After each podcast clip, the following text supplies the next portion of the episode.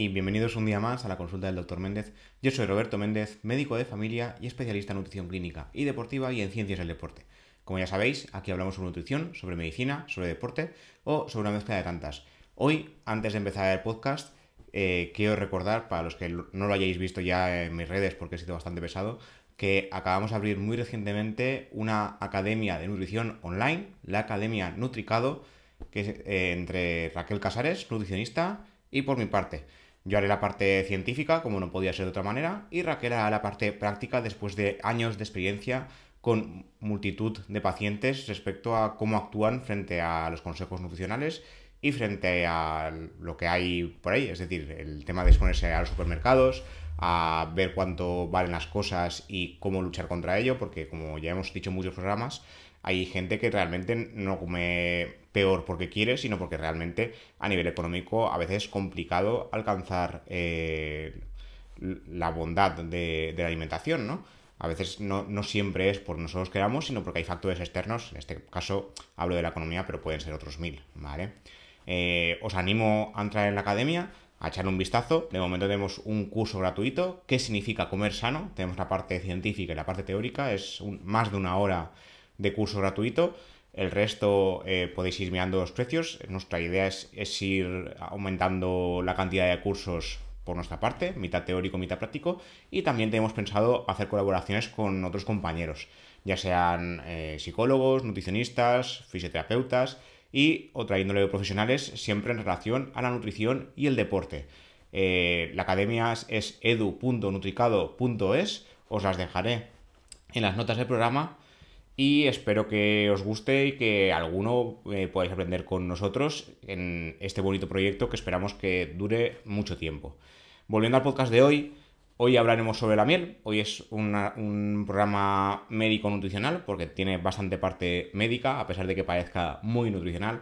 La miel, como ya sabéis, es un alimento que se suele decir que es puro azúcar. Esto es cierto en parte porque realmente la miel ha demostrado muchas bondades a lo largo de la historia como ya sabéis, a nivel, de, a nivel médico, durante mucho tiempo las bacterias, los microbios, han matado tanto a seres humanos como a animales. Y no fue hasta 1945 cuando Alexander Fleming, junto a Howard Florey y Ernst Chain, eh, recibió el premio Nobel de Medicina por descubrir la penicilina. Realmente el descubrimiento de la penicilina fue una serendipia. Esto significa que se descubrió por casualidad. De hecho, hay muchas cosas en medicina que se descubren por pura casualidad y luego pues le damos el uso que, toca.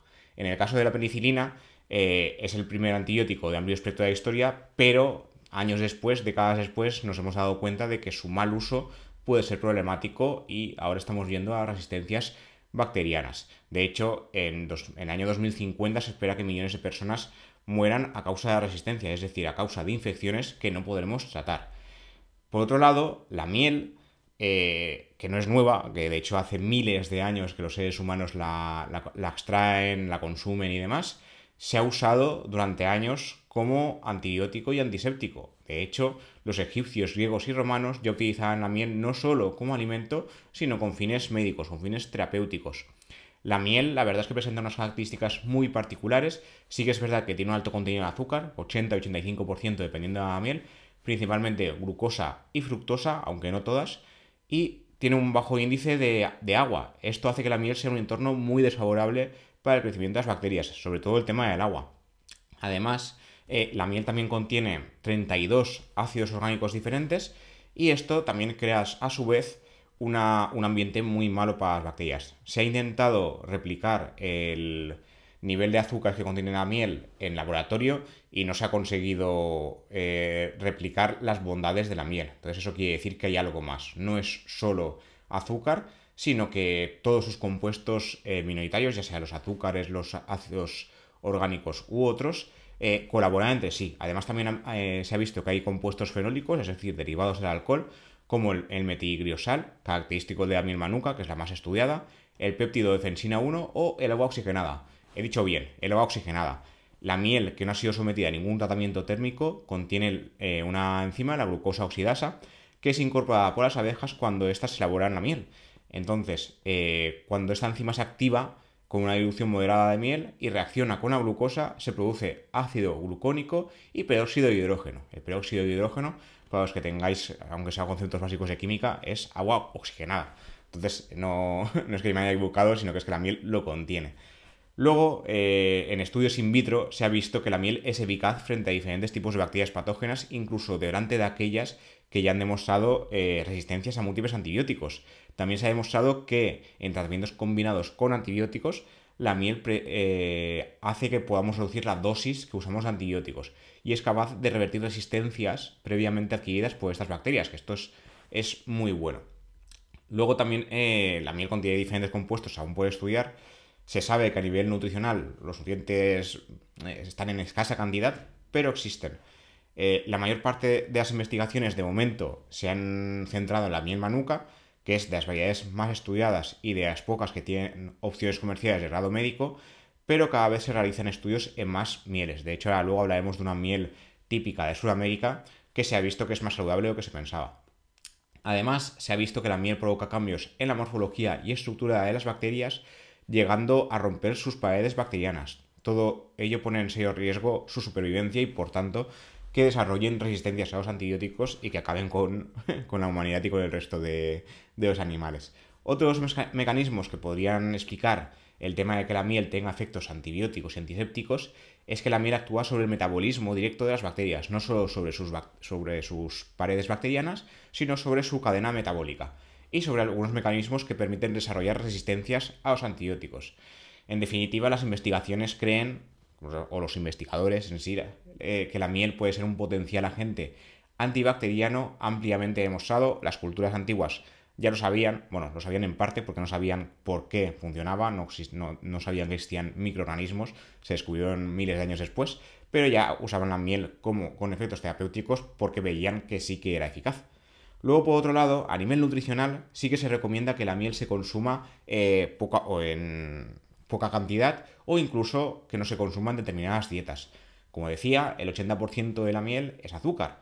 De hecho, yo tengo varios artículos donde he hablado de la miel como un sinónimo del azúcar. Eh, este néctar viscoso es el alimento más dulce después de los dátiles. Alimento fresco, me refiero. Alimentos procesados como el azúcar blanquilla de toda la vida, ahí no podemos competir, pero el alimento fresco es el alimento más dulce tras los dátiles. Los dátiles serían el primero.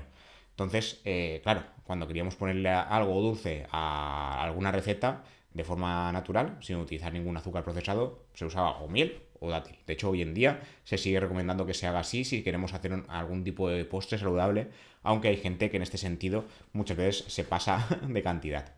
Eh, por el tema de la miel, ya tenemos datos de hace miles y miles de años, donde la miel se utilizaba junto a otros compuestos, no solo como alimento, sino también con efecto terapéutico. Por un ejemplo de tantos, eh, existen vestigios antiguos de 2000 años de antigüedad, eh, mentira, de 2000 años antes de Cristo, perdón, encontrado en el Valle del Éufrates, donde se, se ha visto elaborar miel junto a aceites para tratar cortes y laceraciones, es decir, con efectos terapéuticos y la miel se sabe que puede aguantar sin ningún, sin, ningún tipo de conservante durante años. De hecho, hay historiadores que dicen que si encontramos miel cientos de años después guardada en una vasija normal, se podría comer sin problemas, que no pasaría nada, porque, como digo, no es un buen ambiente para las bacterias, como hemos comentado anteriormente.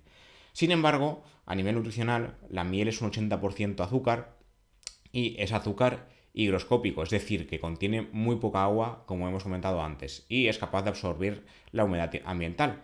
No existen bacterias ni microorganismos que puedan proliferar aquí, pero sigue siendo un azúcar excesivo. Por otro lado, contiene muy, muy poquitos nutrientes, a pesar de que se suele decir que la miel es el azúcar saludable. Realmente contiene un 0,5-1% del contenido de nutrientes más allá del azúcar. Estos compuestos serían zinc, hierro, vitamina B o vitamina C la verdad es que sería poco ético recomendar a alguien que tome miel para aumentar sus niveles de cualquiera de estos micronutrientes. O sea, yo no le puedo decir a una persona, eh, no, para aumentar tu cantidad de hierro o tu vitamina C, toma miel. Tendrías que tomar una cantidad exageradísima de miel para tener un nivel de, de hierro o de vitamina C óptimo en el organismo. Por otro lado, también se, se creía, o se suele creer, que la miel eh, puede ayudar a, curar eh, catarros y otras enfermedades respiratorias de vías altas, Como hemos dicho, la miel sí que parece tener efectos antisépticos y antibióticos, pero de momento, a nivel de curación total de enfermedades eh, sistémicas, por decirlo así, no, hablar de, un resfriado con una enfermedad sistémica es rayar un poquito, pero una enfermedad sistémica es aquella que afecta a todo el cuerpo. Un cuadro gripal sí que es verdad que da efectos generales, pero se suele condensar, por decirlo de alguna manera, se suele localizar a nivel de vías respiratorias, ¿de acuerdo? Entonces, eh, la miel no ha demostrado de momento, no hay evidencias al respecto, esto que no quiere decir que no lo haga, sino que no hay suficiente evidencia para demostrarlo, eh, que pueda ayudar a, curar o mejorar alguna de estas dolencias eh, localizadas de vías respiratorias altas. Pero es algo que se sigue estudiando. Yo no descarto que en el futuro se vea que sí, porque ahora al final os contaré un, un, estudio muy reciente sobre la miel que me ha sorprendido bastante que tiene que ver con la salud cardiovascular y que hasta hace años no me habría reído. Luego, para continuar, antes de comentar este estudio, hay un tipo de miel que utilizan los, eh, los, indígenas australianos, os había dicho anteriormente en Sudamérica, pero no, es, es en Australia, que es una miel cuyo azúcar, 85% de azúcar, es la trealosa. Creo que lo he dicho bien, luego lo veis en las notas del programa. El 85% de esta miel trealosa es un tipo de miel muy rara, producido por una especie de abejas sin aguijón que viven en estas zonas. De hecho, esta miel eh, se vende a unos 120-130 euros el kilo, a niveles de, mieles eh, muy conocidas, porque eh, es buena para la salud. Se sabía que era saludable, pero hasta ahora no se sabía el por qué. Y ahora sí que se sabe. Os dejaré como siempre enlazado el estudio en las notas del programa, y lo que se ha visto es que la trealosa tiene un bajo índice glucémico, es decir, no se absorbe eh, como una miel normal o como un azúcar normal. Recordemos que hay un programa sobre el índice glucémico, pero resumidamente el índice glucémico lo que nos dice es la facilidad y la rapidez con la que se absorben los azúcares de un alimento, es decir, con la rapidez que el alimento provoca picos glucémicos en sangre a mayor pico glucémico, mayor riesgo a largo plazo de que uno tenga eh, intolerancia a insulina y al final se desarrolle diabetes. ¿vale? Esto, resumen, esto no es tan rápido, pero eh, alimentos de alto índice glucémico a largo plazo se han desarrollado con problemas a nivel metabólico, el más conocido de ellos, la diabetes. En este caso, la trealosa lo que se ha visto es que tiene bajo índice glucémico a pesar de ser un azúcar libre como la glucosa o la fructosa que hemos comentado antes. Normalmente las mieles son ricas en estos azúcares, pero la trealosa es un azúcar raro y de hecho se sabe que el único alimento conocido que contiene tal cantidad de trealosa es esta miel australiana. Entonces eh, sí que es saludable porque realmente provoca picos glucémicos muy bajitos al tener un índice glucémico muy bajo. En este caso sería una miel para tener en cuenta, para probar. Eh, el precio a lo mejor, mm, bueno, desconozco a cuánto precio está la miel porque no soy súper fan de este alimento, pero 120 euros el kilo a lo mejor es un poco exagerado. De todas maneras, por probar, que no quede. Y luego ya para ir finalizando, eh, el último estudio que os quería comentar, que realmente es la base del programa de hoy, que lo he hecho por eso, es que se ha visto que la miel, a pesar de ser 80% azúcar, eh, su consumo se relacionaría no solo con, protección, bueno, protección no sería palabra, sino como tratamiento eh, frente a algunas bacterias determinadas. Lo que se ha visto es que reduce eh, los niveles de colesterol, protege contra la hipercolesterolemia y que reduce también el azúcar. Esto fue una. Cuando lo estaba escribiendo me estaba petando la cabeza, sinceramente. Eh, entonces, os, voy a comentar un poquito del estudio. Según una reciente revisión, se, publicó en Nutrition Reviews, eh, la miel tendría el potencial para reducir la glucosa en sangre en ayunas, es decir, reducir el riesgo de acabar sufriendo diabetes, reducir el colesterol total, reducir el colesterol malo o LDL y reducir los triglicéridos. En paralelo, aumentaría el colesterol bueno UHDL y otros marcadores de inflamación también buenos como protección cardiovascular. Yo está, ya os digo, cuando estaba escribiendo el artículo digo, esto no puede ser, pero eh, la revisión, la verdad es que es la más completa basada en ensayos clínicos sobre la miel hasta el momento. Y lo que se ha visto eh, es que la miel de flores sería eh, la que es capaz de hacer todo esto. Recordemos, ya para ir finalizando, que la miel es, muy compleja, no solo lleva azúcar, sino que es, tiene azúcares comunes y azúcares más raros, proteínas, ácidos orgánicos y otros compuestos bioactivos que aún no hemos podido eh, hacer en, el laboratorio. O sea, no hemos podido hacer una miel artificial o, al menos una sustancia similar para usarla como medicamento. Hay que, si tenemos que usarla como medicamento hay que usar la miel, no podemos usar otra cosa. Y eh, la miel no solo es eso, el alimento es una, eh, la miel es un alimento en su conjunto y todos estos componentes cuando interaccionan entre ellos parece que son sinérgicos, es decir, que la suma de los componentes es más que los componentes por separado. En el caso de la miel habría que replantearse un poco su consumo y clasificación tras esta revisión de ensayos. En este caso se revisaron 18 ensayos clínicos. Recordemos que para hacer una revisión realmente se buscan todos los estudios al respecto y lo que se busca es eh, los que mantengan una calidad determinada estándar. Entonces, después de hacer todo el filtro habitual de las revisiones, se tuvieron en cuenta 18 ensayos clínicos controlados con más de 1.100 participantes en total. Se evaluó eh, de forma exhaustiva su calidad y se encontró que había poca certeza de evidencia para la mayoría, de ellos, pero que la miel ofrecía efectos neutrales o beneficiosos de manera constante, según su procesado, fuente floral y cantidad. La miel cruda fue la que más efectos eh, parecía otorgar, de la misma forma que la miel de fuentes monoflorales, como la robinia o miel de acacia, y la miel de acacia falsa o acacia negra y la miel de trébol, común en América del Norte, también parecían ofrecer más beneficios. Eh, ya se sabía que eh, la, miel eh, procesada pierde algunos efectos, pero los efectos de una bebida caliente sobre la miel cruda dependían de muchos factores. O sea, no siempre que mezclemos la miel con bebidas calientes, véase si nos hacemos algún tipo de infusión o lo mezclamos con leche caliente, no tiene por qué hacer que la miel pierda sus beneficios por mucho que estemos sometiéndola a una temperatura elevada. Entonces, no habría ningún problema por consumir miel con otras cosas. Cabe decir, y esto lo dicen los investigadores, y yo insisto en ello, que no estamos diciendo que haya que tomar miel a mansalva. O sea, no hay que embutirse en miel porque no, es que hay una revisión que dice que es saludable. A ver, no, estoy recomendando que comamos miel sin, sin ningún tipo de límite.